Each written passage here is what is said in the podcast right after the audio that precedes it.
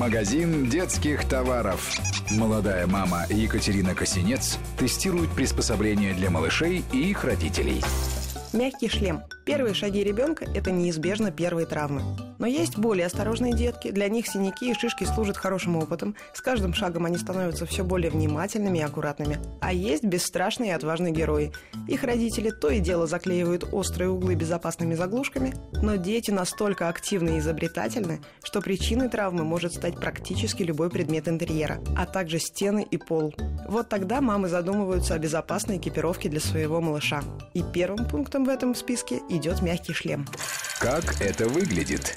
Некоторые шлемы очень напоминают велосипедные, только они мягкие и внутри, и снаружи. Бывают мягкие шапочки, состоящие из поролоновых полосок, обшитых тканью. То есть они не полностью закрывают голову и обеспечивают естественную вентиляцию. Как это работает?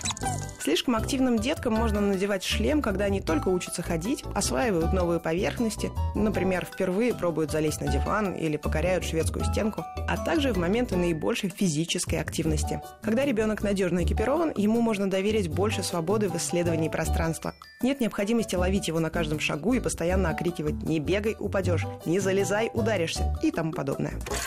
Что понравилось? Прочные застежки-липучки не дадут ребенку самостоятельно снять шлем. Удобно, что ремешки позволяют точно отрегулировать размер. Что не понравилось? В большинстве таких шлемов голова у ребенка преет. А еще малыши не очень-то любят головные уборы в принципе. Договориться с маленьким непоседой носить непривычную штуковину постоянно бывает непросто. Сколько стоит? В зависимости от модели. Самые простые будут стоить рублей 400, ну, самые навороченные 2000 рублей. Магазин детских товаров.